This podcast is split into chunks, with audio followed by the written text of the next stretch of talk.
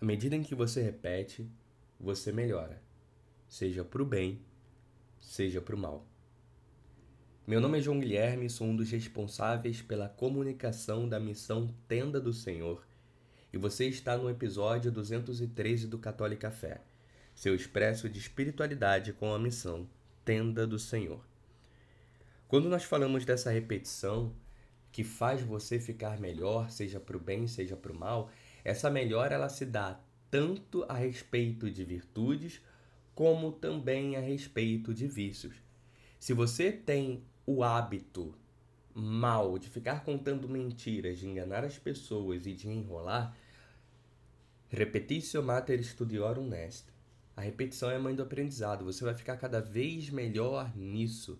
Você vai ficar cada vez mais safo, cada vez mais habilidoso em mentir, enganar e enrolar as pessoas. O mesmo acontece para o bem.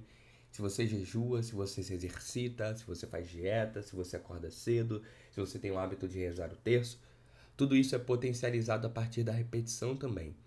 Essa frase que eu disse em, em latim, repetitio mater studiorum est, é um axioma filosófico. O que é um axioma? Um axioma é uma frase reduzida, provada pela experiência e que não pode ser negada.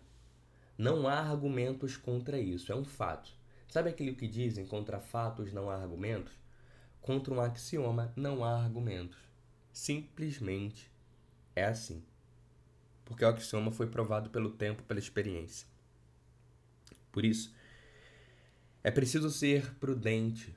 É, pre é preciso que você, você desenvolva a virtude da prudência.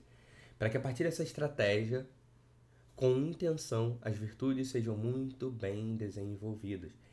E só essa estratégia em si mesma já é uma virtude. A prudência é uma virtude. Desenvolva. Ela faz toda a diferença. Seja bom em repetir coisas boas.